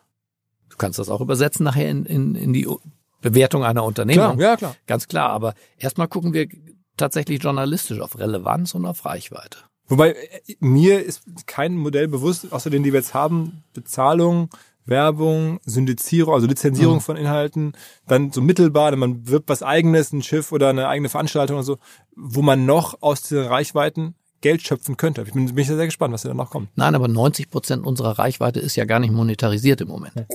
Ne? Okay, verstanden. Auch der Morning Briefing Podcast ist ja umsonst im Moment, in weiten Teilen. Das heißt, ein Gutteil, wir bauen eine Reichweite auf und monetarisieren, aber sehr konservativ, nach und nach. Was bekommt der Abonnent, um es mal so zu sagen, überhaupt eigentlich Besonderes, was, was man als Nicht-Abonnent nicht bekommt? Na, der bekommt das Hauptstadt-Briefing zum Beispiel, also unseren, unseren politischen Newsletter, der bekommt das Technologie-Briefing, der bekommt verschiedene Podcasts, die gibt's äh, nicht für free. Also wir haben schon eine ganze Paid-Welt für diese 13.000, die jeden Tag wachsen. Und wir haben daneben, betreiben wir den Aufbau relevanter Reichweite, Die auch nochmal Äh, die, die, die, von der wir dann gucken. Wie, also wenn man jetzt auf die Firma draufkommt, wir kamen ja gerade von der Bewertungssicht, dann äh, würde ich sie ja sogar höher äh, quatschen als du ähm, von der Bewertung her. Aber ich würde auch eine Einschränkung machen und da bin ich mal gespannt, was du sagst. Am Ende hängt wahnsinnig viel von dir ab. Also das ist ja, also es, ist, es heißt Steingarts Morning Briefing. Es ist Gabor Steingart ist die zentrale Figur und ähm, das mögen ja Investoren nicht oder generell, wenn da ein so viel einer Key Person hängt. Ist das für dich auch so, dass du sagst, ich muss da eigentlich eher weniger relevant werden? Auf jeden Fall. Also wir, wir, wir verfolgen eine Strategie, deswegen heißt äh, die Firma auch nicht äh, Gabor Steingart und auch nicht Steingarts Morning Briefing. Das heißt The Pioneer. Auf dem Weg zum Studio sind wir, hast du nicht bemerkt, wahrscheinlich an der Urkunde vorbei, die der Staat uns, Urkunde in Anführungsstrichen, die, wo wir die, die Marke The Pioneer angemeldet Okay, haben. okay, okay. Und das haben wir da hingehangen, mehr für uns selber. Das ist die Ambition. Nicht macht Steingart bekannt, denn Steingart wird ja, wird ja sterben. Ist ja wie du auch. Im Übrigen, äh, falls du es nicht wusstest, wie wir alle. Äh, ich eher als du, mutmaßlich, statistisch. Ähm, und deswegen setzen wir nicht auf einen lebenden Menschen, sondern wir leben, setzen auf eine Marke. Ted Turner hat CNN geschaffen. Heute wissen wahrscheinlich die jüngeren Zuschauer nicht mehr, wer Ted Turner ist. Spiegelkäufer jüngeren Datums müssen aus meiner Sicht nicht zwingend wissen, wer Rudolf Augstein ist. Henry Nannen vom Stern, ähm, obwohl er nicht der Eigentümer war. Aber Bucerius Zeit. Also wir haben das ganz häufig im Mediengeschäft. Mal klappt es. Die Übertragung des Spirits eines Gründers auf eine Marke. Äh, aber das ist das Ziel, das ist die Ambition. Ich meine, trotzdem bist du ja aktuell mit deinem, also ich kenne vor allen Dingen den, den Button bei meinem Podcast-Player, wo man dann dich sieht und dann klickt man quasi auf dein so leicht karikaturartig angehauchtes Gesicht und dann kommt dein Podcast. Also das ist ja schon, dann bist dann schon du, ne? Also sehr. Genau, aber bei Aleph Doan, die unseren, unser Gesellschaftsmagazin macht als Podcast, da tauche ich nicht auf. Das hat eine ganz andere Klangfarbe, äh, ganz andere Anmutung auch und das ist ihr Gesicht. Sie ist dafür das Gesicht. Wie groß sind denn die Einbrüche, wenn auf einmal du mal nicht mehr auftauchst, wo du vorher drin warst. Also ist wahrscheinlich, ich stell, unterstelle das mal schon dramatisch, dass man, egal wer es ist, es kaum verzeiht als Hörer, wenn dann nicht mehr der Gabe selber da ist. Mhm, das war beim achten Tag zum Beispiel nicht so. Den habe ich begonnen in der Pandemie, wo ich gesagt habe, der achte Tag, so ein, starten wir was zum, zum Nachdenken, nicht aktuell und nicht atemlos, sondern ausgeruht und ja, dieser besonderen Situation angemessen. Ich fand den achten Tag einen ganz schönen Titel auch. Und das wurde dann aber ganz schnell natürlich zu viel. Ich habe zwei Podcasts jeden Tag gemacht äh, für, für, weiß ich nicht, ein Vierteljahr. Und ähm, Aleph Duan, unsere, unsere Chefreporterin, hat gesagt, komm, Gabor, das, gib mir das, vertrau mir. Keiner, würde ich sagen, oder die wenigsten kannten sie vorher. Und äh, wir haben null Abbruch, sondern seitdem weiteres Wachstum. Okay. Also das heißt, das ist schon mit der Marke und mit den Themen, ja. Entweder interessiere ich mich für Partnerschaftsthematiken oder keine Ahnung, alles Mögliche, auch, auch gesundheitliche Themen tauchen dort auf, aber eben auch gesellschaftlich. Ferdinand von Schirach äh, spricht über seine Verfassungsreformsideen. Ähm, äh, entweder interessiert mich das, dann interessiert mich der Ferdinand von Schirach und vielleicht gar nicht so sehr der Präsentator muss man auch mal äh, zur Kenntnis nehmen, ist auch eine bittere Botschaft für dich und für mich. ja, ähm, dennoch ist es ja so, wenn man so ein bisschen sich umhört, sagen Leute, der Gabor Steiger, der lebt eigentlich wie so ein Leistungssportler. Der ist total durchgetaktet, der schläft bis zu einer bestimmten Uhrzeit, dann muss er halt arbeiten. Ich meine, zwei Podcasts, hast du gerade gesagt, irgendwie diese ganze Nachrichtenaktualität, die Firma daneben noch aufbauen, kann man sich ja leicht vorstellen, was das für eine ein Output verlangt und da ist jetzt nicht viel Ruhm, für viel Platz für viel, viel anderes. Ist dein, ist, ist dein Alltag so hart? Also ich empfinde ihn nicht. Der ist schon durchgetaktet, aber ich habe auch, auch äh, Freiraum noch zum Denken, zum Leute treffen, nachdenken, schreiben. Wann so ein normaler Werktag, wann stehst du da auf? Naja, 5.30 Uhr, 5.45 Uhr. Dann sind die Produkte in aller Regel aber so, dass ich sie sozusagen abnehme, letzten Schliff mache und, und diese Dinge. Und dann, wann ist abends dann sozusagen für dich der Arbeitstag vorbei? Mitternacht. Wow. Wow. Und das sind ja dann nur fünf Stunden 45 für das restliche Leben. Ja, ich, das, ich habe hier, hier auf dem Schiff auch ein Bett. Ähm, äh, ich lege mich auf mittags mal eine halbe Stunde hin. Sozusagen, ich schlafe einfach ein bisschen anders. So dass ich auch auf sechseinhalb Stunden, würde ich sagen, äh, komme ich im Durchschnitt. Und ich mache es ja auch nur fünf Tage in dieser Intensität. Ne? Äh, insofern, das habe ich mir schon alles überlegt, dass das auch leistbar ist. Deine Familie ähm, geht es auch offensichtlich mit? Ja, die Familie ist ja auch manchmal hier auf dem Schiff und die Kinder interessieren sich sehr dafür. Und Wochenende bin ich schon auch Familienvater. Okay. Ähm, wo kommt eigentlich dieses riesige Netzwerk her? Also ich meine, wann, wann, welcher Station hast du, wenn man so guckt, du bist ja von Politik, Business, DAX, überall hinein, auch Kunst, ähm, extrem gut vernetzt. Wo hast du das am meisten aufgebaut zu welcher Zeit? Weiß ich nicht. Ich glaube, das ist natürlich einfach tatsächlich eine, eine, eine Sache, die man über die Lebenszeit akkumuliert. Das, keine Ahnung, Markus Lüppertz, der wird sich jetzt gar nicht an mich erinnern groß, aber den habe ich zum ersten Mal getroffen und beschrieben für die Lokalzeitung in Marburg. Studium Generalis aufgetreten. Das war mein erster Feuilleton-Artikel. Markus Lüppertz, der große es, äh, Espresario, ähm, Impresario. Und, äh, und aber natürlich ein Gerd Schröder kannte ich als Ministerpräsidenten von Niedersachsen, dann als Bundeskanzler und jetzt als weiß nicht was, äh, Aufsichtsrat von Gazprom, äh, Weltendenker, Buchautor, so viele über, über verschiedenste Stationen des Lebens. Angela Merkel habe ich in Bonn kennengelernt, da war sie Familienministerin. Äh, das ist aber kein Verdienst. Alter ist ja kein Verdienst. Man kennt die Leute einfach. Und Wolfgang Schäuble und ähnliche dann einfach ähm, sehr viel länger. Fällt dir nicht schwer? Ich meine, du bist ja auch häufig relativ kritisch. Ähm, wenn man die Leute einmal so auch nah kennengelernt hat, das dann noch kritisch sein zu können, das scheint dir nicht schwer zu fallen. Fällt mir nicht schwer, fällt den Leuten dann manchmal schwerer. ja, äh, das, kann ich mir vorstellen. Ja. Das ist ja klar. Aber also es gibt diesen bösen Satz, ich glaube von der Reeperbahn, Pack schlägt sich, Pack verträgt sich. Ähm, ich würde uns nicht als Pakt bezeichnen, aber ähm, irgendwie, finde ich, sind wir meistens wieder zu, zu, zusammengekommen. Gibt es eine echte mit ein, paar auch, mit ein paar bin ich auch nicht mehr zusammen. Aber gibt es so ein paar echte Freundschaften? So, ich habe das Gefühl, so Sigmar Gabriel taucht relativ häufig auf. Ist das so dann schon eher eine Freundschaft? Also seitdem er keine Macht mehr sozusagen verkörpert, äh, ist das schon eher eine, eine freundschaftliche Beziehung. Ähm, ich muss ihn jetzt nicht mehr kritisieren. Ja, er ist jetzt nicht mehr Außenminister, er ist nicht Vizekanzler. Das wäre zu dem Zeitpunkt nicht möglich gewesen. Ähm, Christian Lindner zum Beispiel als FDP-Chef und vielleicht künftigen Finanzminister, den muss ich kritisieren. Trotz freundschaftlicher Gefühle, sage ich mal, füreinander, aber den muss ich kritisieren. Hm. Und tu das auch. Auch Wolfgang Schäuble habe ich schon kritisiert und dann gab es auch schon Phasen der Sprachlosigkeit, wo, wo nicht kommuniziert wurde. Gab es bei Schröder auch. Ähm, ich muss sagen, die meisten Politiker sind dann, auch Wirtschaftsbosse, sind äh, ja nicht nachtragend, haben ein dickes Fell äh, und und können auch mal was wegstecken und wissen auch, wenn sie, weiß nicht, Christian Lindner weiß natürlich, dass Thüringen, ja, ähm, die die die Wahl eines AfD, ähm, wie war das noch? Ministerpräsidenten? Äh, äh, nee, nee, der, die, nein, die, die haben sie geduldet, ne? der FDP-Mann wurde Ministerpräsident äh, mit den Stimmen der Ja, AfD. genau, Dass ja. das jetzt keine Heldentat für den Liberalismus war, das weiß er auch im Nachhinein selber. Trotzdem ärgert er sich natürlich über überzogene, aus seiner Sicht überzogene Kritik. Ähm, äh, alles okay. Also ich bin aber auch genauso wenig nachtragend. Du warst ja früher mal Grüner, ne? Du warst Ja. bei der Grünen Partei. Mhm. Bist du ausgetreten? Ich bin ausgetreten, als ich zum ersten Mal in ähm, Bonn war als Journalist. Und, Und ausgetreten nicht aus äh, sozusagen, um, weil ich gebrochen habe mit der Grünen Partei, sondern weil ich gesagt habe, Journalismus und Parteimitgliedschaft vertragen sich nicht. Und auch das habe ich äh, praktisch, wenn du so willst, zeitlebens, klingt so äh, sehr altklug, äh, immer kritisiert, dass bei den öffentlich-rechtlichen diese, diese Parteibuchgeschichten, ähm, ich finde, ein, ein Journalist sollte äh, weder äh, bezahlt werden aus der Wirtschaft, noch Politiker in den Aufsichtsräten haben und er sollte auch nicht über ein Parteibuch mit seinem Interviewpartner verbunden sein. was aus wirtschaftlicher Sicht, ich meine, du bist ja auch ein Wirtschaftsjournalist im Kern, also auch Politik, Mhm. aber im Kern, der aus der Wirtschaftsecke kommt. Was für eine Regierung wäre dann die beste für Deutschland aus wirtschaftlicher Sicht?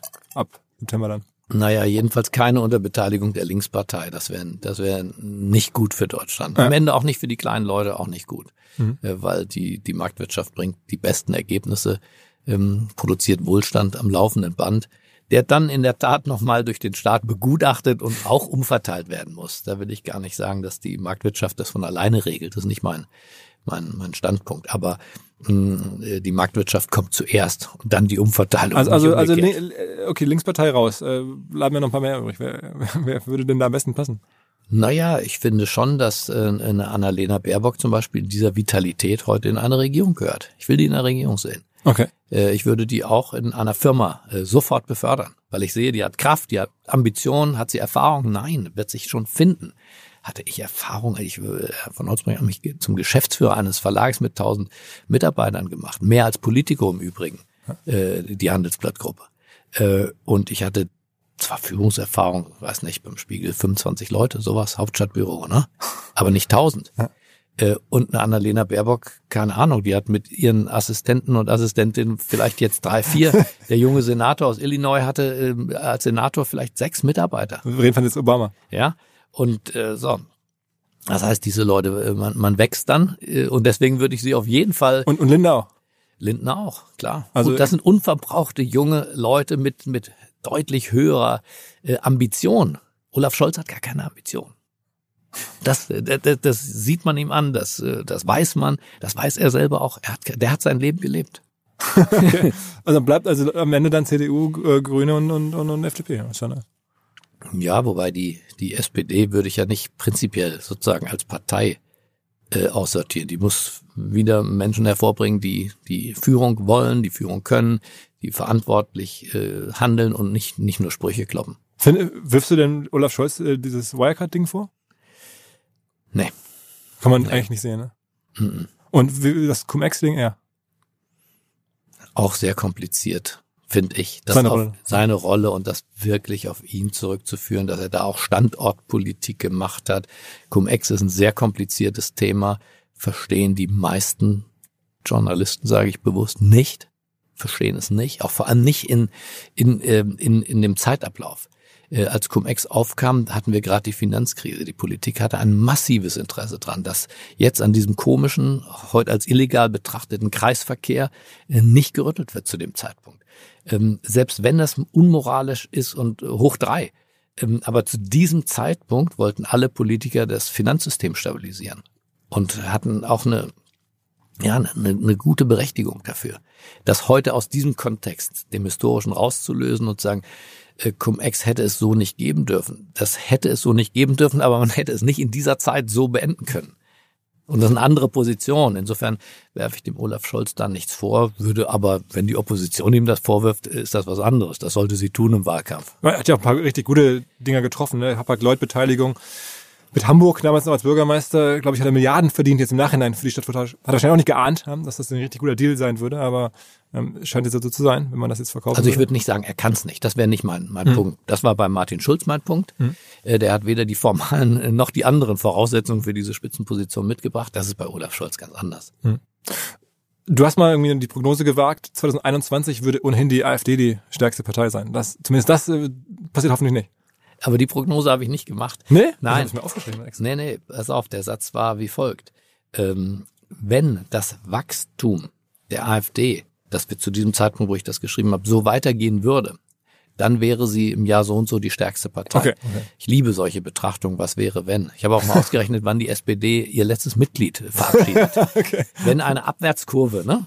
Ungebremst, was sie nicht tut in aller Regel, wissen wir auch. Äh, wobei bei Wirecard, manchmal geht's dann auch ungebremst also, äh, so runter und manchmal geht's hier die NSDAP auch ungebremst hoch.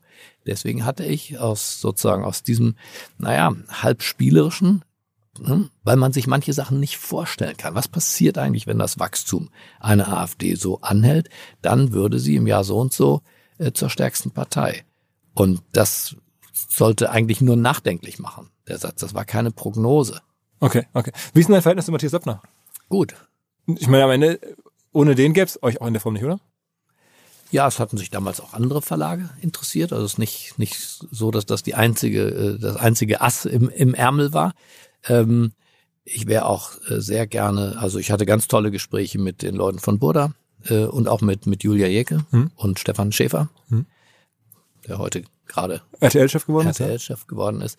Also das muss man sagen, das wäre ungerecht zu sein. Die haben sich sehr interessiert, die haben das auch verstanden und es gab am Ende äh, doch ein paar auch sehr handfeste Gründe, die aus meiner Sicht für eine Verbindung Matthias Döpfner, Gabor Steingart sprachen.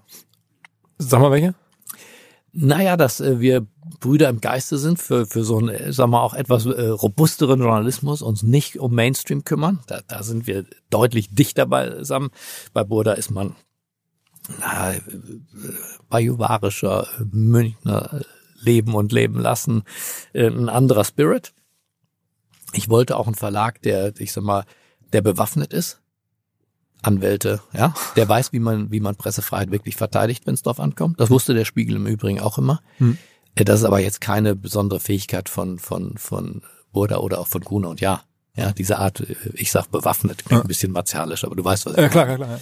Und äh, in, insofern, und die Idee mit dem Schiff, ähm, die, fanden die anderen okay, interessant, aber, interessant, ne? in, aber hochriskant und muss das gleich sofort sein und können wir es nicht später machen.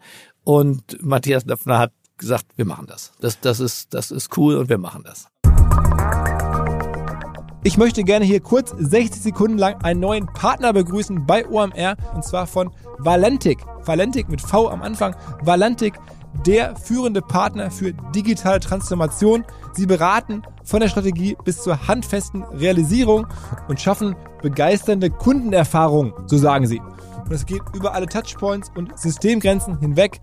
Valentik sieht sich als prädestinierten Entwicklungspartner für digitale Lösungen und Plattformen aus den Bereichen Marketing, Sales, Commerce, CRM, Data-Driven Marketing und sie machen dabei natürlich nicht alles selber, sondern holen auch wieder ihrerseits Partner und Softwarelösungen rein, je nachdem wie sie gebraucht werden und setzen dabei auf SAP, auf Magento, auf Spryker, auf Shopware, auf viele andere Technologien und Frameworks, die natürlich Valentic eins zu eins beherrscht und euch damit helfen kann.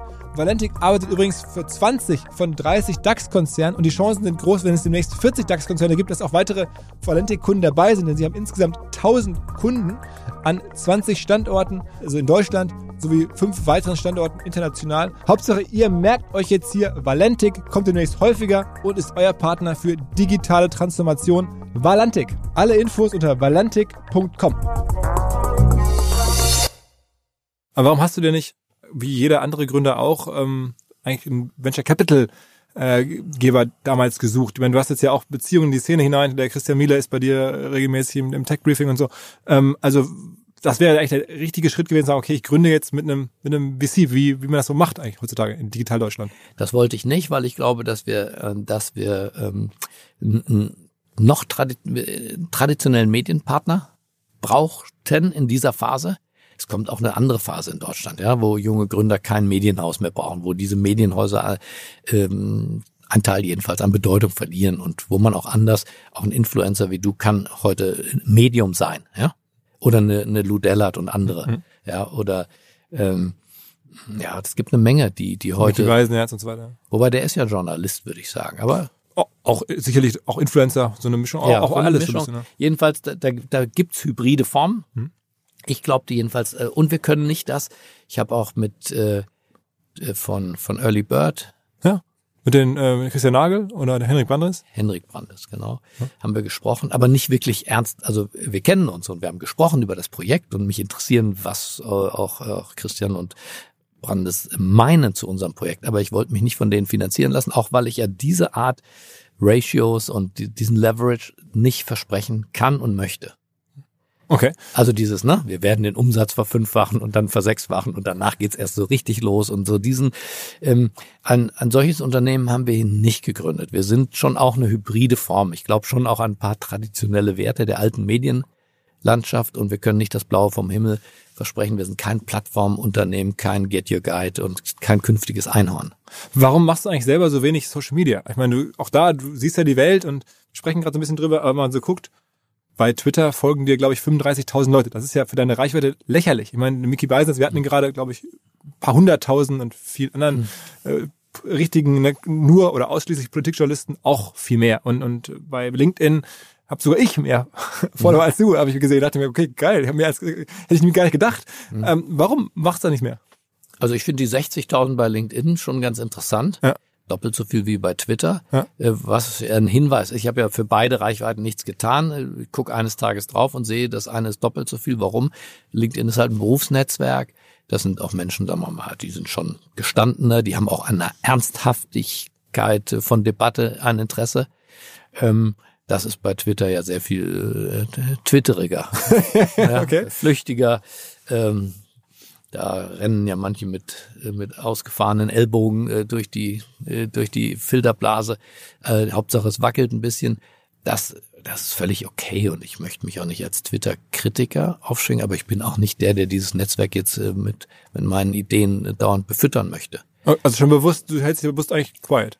Genau, mein, weil ich glaube, dass also ich habe meine Formulierungsideen oder meinen Plot für, für, für eine Kommentierung, den, äh, den kann ich ja nur einmal äh, am Tag versenden und ich habe auch nicht tausend Ideen, dass ich morgens noch fünfmal äh, auf Twitter einen raushaue. Aber der normale Weg wäre auch da, nehmen wir mal Mickey Beisenherz, der macht das so, der postet was, also der hm. schreibt auch was beim, beim Stern zum Beispiel, deine hm. Kolumne, ähnlich jetzt wie du und dann gibt's die Kolumne, zumindest den Hinweis darauf, bei Twitter, bei Instagram, bei LinkedIn. So, das wäre eigentlich das Mindeste, dass du das überall auch sozusagen die Reichweite, die ohnehin gratis vertreibst, überall auch nochmal pusht, würde man jetzt eigentlich meinen. Also wir weisen aufs Morning Briefing hin bei Twitter und bei, bei den anderen Plattformen und bei Instagram. Also wir sind da vertreten, wenn, wenn du so willst, aber jetzt nicht super engagiert. Ähm, wobei wir haben andere im Team, die machen da mehr. Mhm. Also das, das bin jetzt speziell ich, das ist jetzt nicht unsere Policy oder so. Das bin speziell ich. Meine Zielgruppe, glaube ich, äh, ist auf Twitter ähm, einfach so nicht zu Hause. Die Deutschlands Entscheider meiden Twitter. Sind eher bei LinkedIn. Sind eher bei LinkedIn und, äh, und äh, bei, bei Instagram praktisch gar nicht. Mhm. Natürlich haben wir jüngere Formate und, äh, und die sollen die anderen Formen auch nutzen aber jetzt für mich und ich kann mich, wie gesagt, auch nicht teilen. Du hast ja über meinen Tag schon gesprochen. Ja. Ähm, und ich will mich auch nicht teilen. Aber du kannst jemanden einstellen, der für dich Social Media macht. Der, der, der, der sozusagen für dich das alles bedient und mit deinen Ideen füttert und permanent da dran ist. Aber du weißt auch, ein, ein guter Tweet, den, den kann man nicht von wem anders wirklich schreiben lassen. Also das ne, muss schon aus einem selber kommen. Und insofern äh, konzentriere ich mich auch. Was sind eigentlich so die ähm, großen Digital-Business- Themen, die dich interessieren. Ich meine, auch da eine Background-Wirtschaftsjournalist. Was schaust du dir an? Guckst du dir Amazon an im Detail? Guckst du dir eher Regulierungsfragen an? Verfolgst du, weiß ich nicht, Google und diese Frage? Man kann ja nicht alles sehen. Also ich meine, auch Wirtschaft ist ja so kleinteilig und so speziell geworden, gerade Digitalwirtschaft versus dann sozusagen traditionelle Wirtschaft. Was sind so die Storylines, die du am meisten verfolgst in diesen Bereichen? Also ich würde wirklich auch jedem äh, äh in dieser Zeit kann man ja schnell atemlos werden mit diesen ganzen vielen, wir, wir gehen sie ja gerade alle durch, äh, Medien, die es so gibt und den tausend Menschen, die es da auch noch gibt. Ähm, ich würde jedem raten, sich zu konzentrieren. Die, die, die Lebenszeit ist nicht teilbar, die Aufmerksamkeit ist nicht teilbar, die, die eigene Kreativität ist nicht beliebig vermehrbar. Und, ähm, und insofern, ich setze nach wie vor auf Gespräche mit Leuten, auf deren Meinung ich was gebe. Das äh, kann Sigmar Gabriel sein, das kann ein DAX-Konzernchef sein, das kann äh, ein Start-Upper sein, ja, verschiedene. Ich gucke mir Firmen an, gehe auch nach wie vor hin. Also jetzt unvorbereitet, könntest du jetzt unvorbereitet ein Interview führen, einigermaßen sinnvoll mit einem dem neuen Amazon CEO, dem äh, äh, wie heißt der Andy Getty oder so, ähm, Yassi, Entschuldigung, Yassi, ähm, oder könntest du es eher führen mit dem Reed Hastings von Netflix oder eher führen, ähm, also wo, wo fühlst du dich da jetzt, wo sagst du, wenn da was hochpoppt in den News, dann bin ich auf jeden Fall dran, die lese ich. Naja, bei, bei Amazon, bei den großen, großen äh, zehn amerikanischen äh, Hightech-Unternehmen, da bin ich schon dicht dran. Ja? Ja, auf jeden Fall also mit dem Amazon-Chef oder auch mit Bill Gates und, und äh, seinen diversesten äh, Nachfolgern. Diesen Sundar Pichai und so, da weißt du, das würdest du schon, du sagst, das bin ich so eng digital-businessmäßig. Also nicht, nicht, nicht gänzlich ohne Vorbereitung, das wäre auch wieder äh, eine Überschätzung. Ja. Äh, Gute Vorbereitung gehört schon dazu, aber da, da, da bin ich dran. Ich bin nicht bei jedem MDAX-Wert äh, gut informiert. Ich bin bei den meisten DAX-Konzernen. Auf einer täglichen Basis informiere ich mich von Börsenzeitung bis zur Finanzwoche, die Jens Erhardt herausgibt, aber auch Bloomberg, äh, Financial Times. Wall Street Journal, ganz normal. Bist du jetzt mittelfristig bullish für die deutsche Wirtschaft oder eher skeptisch? Ich bin für Deutschland eher skeptisch. Viele der Unternehmen schlagen sich gut. Also ich glaube, dass die, die Autoindustrie es schaffen wird. Jetzt glaube ich das, das habe ich vor einem Jahr nicht geglaubt, äh, aber die Anstrengungen bei VW und von dort ausgehend auch bei den anderen sind so stark, dass ich heute, glaube ich, eine Tesla-Aktie nicht mehr kaufen würde. Okay. okay. Tesla kann ein ganz marginales Unternehmen sein in, in fünf Jahren. Ja. Weil die, die, die Größenordnung einfach überhaupt gar nicht äh, stimmt und auch nicht, das ist eben kein Plattformunternehmen und Auto ist eben Auto und, und Hardware. Am Ende ist Auto wie Schiff und Flugzeug. Ich glaube, dass Airbus ein exzellent geführtes Unternehmen ist. Ähm, der CEO war zweimal hier mit René Obermann, bin ich in Kontakt, um mich auszutauschen. Das sind ja auch strategisch wichtige Firmen für, für, für Europa, nicht nur für Deutschland. Okay, das heißt, also du würdest ähm, der deutschen Wirtschaft schon einiges zutrauen, aber das entkoppelt sehen vom Land. Also sagen, das hilft dann dem Land trotzdem nicht so viel. Normalerweise ist es ja irgendwie fast unzertrennlich. Aber sagt, okay, wenn es der Wirtschaft gut geht, dann geht es dem Land auch gut, aber das siehst du so nicht. Nee, das, äh, weil vielen Firmen äh, geht es deswegen gut, weil sie relativ knapp ihre Ressourcen hier in Deutschland haben, weil sie Autos woanders produzieren, weil sie in China riesige Werke haben, äh, aber auch riesige Kundenstämme haben. Deutschland ist aber ein Mini-Land. Äh, ein Prozent der Weltbevölkerung, zwei Prozent des CO2-Ausstoßes. Was, äh, was soll man da erwarten? Darauf kann man kein, ähm, kein Weltimperium aufbauen. Und deswegen tut das auch keiner. Und deswegen haben diese Firmen ähm, längst das Land verlassen längst das Land verlassen. Ja, die haben Betriebsrat hier und haben Werke hier äh, und sie haben es auch nicht verlassen im Sinne von, äh, sie kümmern sich nicht mehr um Deutschland, aber sie sind über Deutschland hinausgewachsen und, und gewisserweise auch entkoppelt.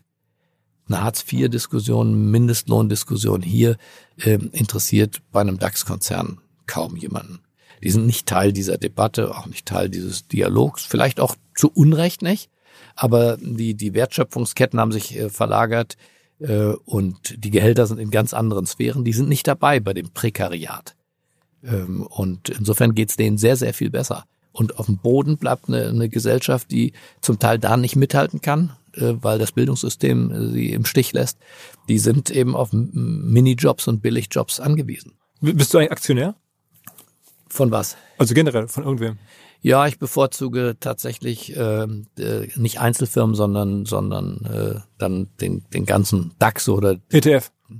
ETFs, der Nasdaq oder des Dow Jones. Also so breit gestreut, also nicht irgendwie, dass du auf ein, also Einzelfirmen glaubst oder sowas. Hm, ja, ich erstens mit dem Glauben habe ich nicht äh, so. Ne? ja, und ähm, einzelne Firmen meinst äh, zu erkennen, ja. die, die Potenziale. Ja, meine ich zu erkennen, aber die, die sind ja dann in aller Regel auch in einem äh, in, äh, in einem ETF mit drin und äh, dann bleibt äh, mir so eine Überraschung wie mit mit Wirecard oder auch die Telekom-Erfahrung, die viele deutsche Anleger haben, erspart.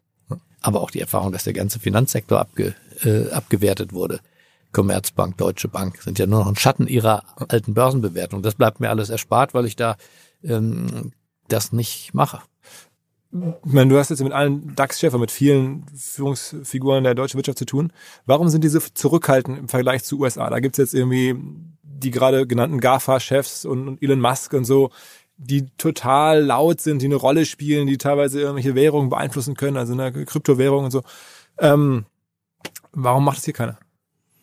Dann Elon Musk ist erstmal nicht nur ein Manager, sondern wirklich auch ein Gründer, muss man schon sagen.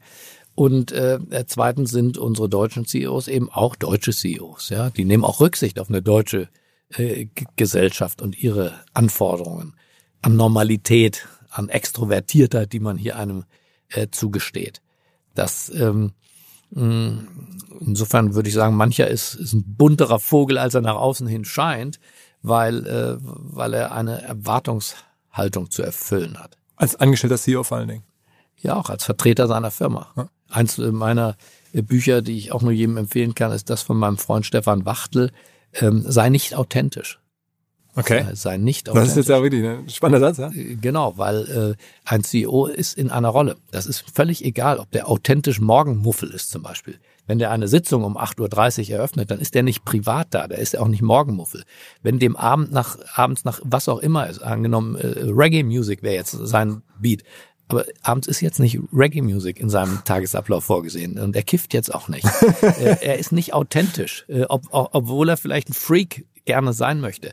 Er ist VW-Chef äh, oder oder was auch immer für ein Chef. Das gilt für den BaFin-Chef genauso wie für den von Bayer und von der Post AG. Sei nicht authentisch, sei, sei ganz in deiner Rolle. Ein Handelsblatt-Herausgeber, ein Handelsblatt-Chefredakteur hat eine Rolle zu erfüllen. Ob der nebendran äh, äh, Punkkonzerte gern hört, ist auch interessant, du, du aber auch, nicht wichtig. Würdest du sagen, du selbst in der Rolle jetzt Gabor Steingart, ist der authentisch oder ist der, ist der auch vorsichtig? Äh, nicht vorsichtig, aber der ist eine, eine Mischung immer aus Rolle, äh, und, und er selber. Was ja auch im Ende für Social Media nicht unbedingt hilfreich ist. Wenn man, da geht's ja offensichtlich dann voran, wenn man authentisch ist. Also zumindest da ja das, die, die Weisheit. Ja, oder eine, manche haben sich auch eine gespielte Authentizität oder so. zugelegt. Ja, genau, aber trotzdem. Mal sagen. Aber vielleicht ist ja die Erklärung, die wir jetzt gerade beide gefunden haben, warum du bei Social Media dann nicht ganz so viel Gas geben kannst, weil du halt auch zum Teil in dieser ähm, ja, Regel lebst, äh, sei nicht authentisch. Genau, sei in deiner Rolle. Sei auch vernünftig. Ich glaube an Vernunft. Deutschland möchte nicht links und nicht rechts, sondern vernünftig regiert werden.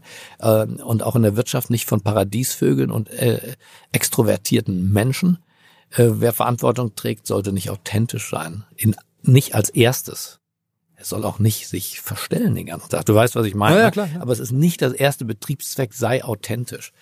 Ähm, das, das würde ich einem, einem Timothy Höttges und allen anderen, einem Christian Sewing nicht empfehlen. Äh, äh, sei ganz du selbst, ja.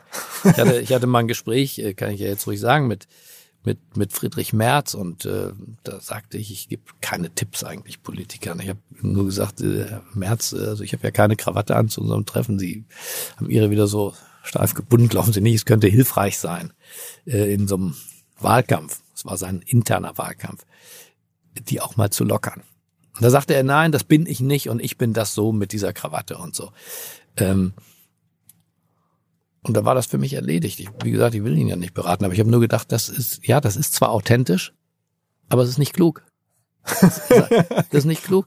Ja, das ist authentisch. Jetzt anders authentisch als du denkst. Du denkst, authentisch ist einer, der cool ist und lässig, ne? Aber manche sind ja auch authentisch. Nee, nee, das kann ich schon teilen. Das, das kann äh, ich schon, du, aber man kann ja auch authentisch spießig sein. Also das, das kann ich schon total. Aber wie will ich ein Frauenhaus besuchen mit, mit in, in diesem Aufzug, ja? Mit dem Zuge, ja, das ist schon so un, so unnahbar, so kalt, so kühl. Ähm, und insofern sei in der Rolle. Wenn ich in, in, in die Sturmflut gehe oder in, in das Flutgebiet, dann bin ich nicht ich selber. Dann ist auch meine Laune und äh, hm, haben wir ja jetzt gerade erlebt. Sei in der Rolle. Hier ist ein Mann aus der Rolle gefallen. Äh, vielleicht war er nämlich authentisch weil er gerade, ihm war nach Lachen zumute. Äh, äh. Und sei es als sozusagen Erleichterung ja. eines harten Tages äh, mit, den, mit, mit, mit Leichengeruch in der Nase und, und all diesem, ja. Ähm, er war authentisch, aber es war ein Fehler. Er war nicht in der Rolle. Scholz war in der Rolle. Ja. Ja. Sagen wir, inklusive dieser Betrachtung, aber auch Analysefähigkeit, Perspektive, ähm, wen, ähm, wen findest du denn richtig gut in der deutschen Wirtschaft? Wo du sagst, das sind Personen, die können was bewegen, denen traue ich noch viel zu. Wenn ich jetzt mehr Zeit hätte, würde ich mir deren Firmen als Aktionär mal angucken. Gibt es da irgendwelche Leute, du triffst sie ja. Ach, da sind schon etliche, äh, die, die, die in ihrer Rolle zu ihrer Zeit funktionieren. Äh, gehen wir mal ruhig zurück. Äh, Martin Winterkorn hat in seiner Zeit, in seiner Rolle funktioniert. Das ist Unsinn, das im Hinterher das abzusprechen. weil dann eine Dieselaffäre war, zu sagen, der, der hat als Manager versagt. Er hat in, auf diesem äh, Schlusssprint ja, nicht geliefert. Äh, nicht das geliefert, was wir an Ethik, an Moral, an Gesetzestreue und ähnliches werden die Gerichte zeigen. Das, äh, aber äh, insofern auch jeder, jeder Manager in seiner Zeit, ein Jürgen Schremp, ein Josef Ackermann. Ja. Thomas Mittelhoff? Thomas Mittelhoff, ja, ein Visionär in, in seiner frühen Phase als Bertelsmann-Chef. Also es waren schon gute Leute. Und dann Visionär ohne Bodenhaftung. Ja, Gabriel, alles klar. Ähm, wir sitzen hier auf deinem Schiff. Wir beide müssen jetzt noch irgendwie in anderer Funktion arbeiten sozusagen. Deswegen müssen wir diesen Podcast jetzt hier irgendwie beenden, weil es wird vor allen Dingen von dir, von mir noch ein bisschen hier Programm äh, eingefordert. Ich danke genau. dir, dass wir überhaupt die Zeit hatten, hier kurz dein Studio einmal auszuleihen ähm, und überhaupt erstmalig zu sprechen. Wir haben uns zehn Minuten vorher zum ersten Mal persönlich kennengelernt. Ähm, also es hat mich sehr gefreut und es hat mir viele Fragen beantwortet, die ich seit Jahren mit mir rumschleppe, wenn ich auf dich und auf ähm, Media Pioneers gucke. Danke dir. Ja, vielen Dank, Philipp, und wir können das ja in, in Ruhe äh, nochmal fortsetzen. Absolut. Aber jetzt verhalten wir uns rollengerecht genau, und genau. gehen zu unseren Gästen. Absolut. Danke dir. Ciao, ciao. ciao. Unsere Hamburger Geschäftsfreunde von Weischer Media sind absoluter Hidden Champion im Bereich der Kinowerbung. Da aber sind sie Marktführer quer durch Europa und machen seit 60 Jahren Kinowerbung, haben entsprechend Kinokompetenz. Natürlich kein einfaches Thema in den letzten Monaten gewesen, logischerweise, aber jetzt kommt halt Kino wieder richtig zurück, auch besonders beschleunigt durch den neuen James Bond Film, der am 30.09. rauskommt. Der Bond-Film heißt Keine Zeit zu sterben. Und vielleicht könnte es ja eine Idee sein, rund um diesen Film mit eurer Marke präsent zu sein. Man darf nicht vergessen, es gibt in Deutschland aktuell eine Million Kinobesucher pro Woche und vielleicht in Zeiten von James Bond sogar noch demnächst ein paar mehr. Wer also Bock hat dabei zu sein, schreibt eine kurze Mail an bond, B-O-N-D, at weischer.net und hört euch mal genau die Tarife, die Konditionen, die Möglichkeiten an. Also James Bond, Kinowerbung, Weischer Media.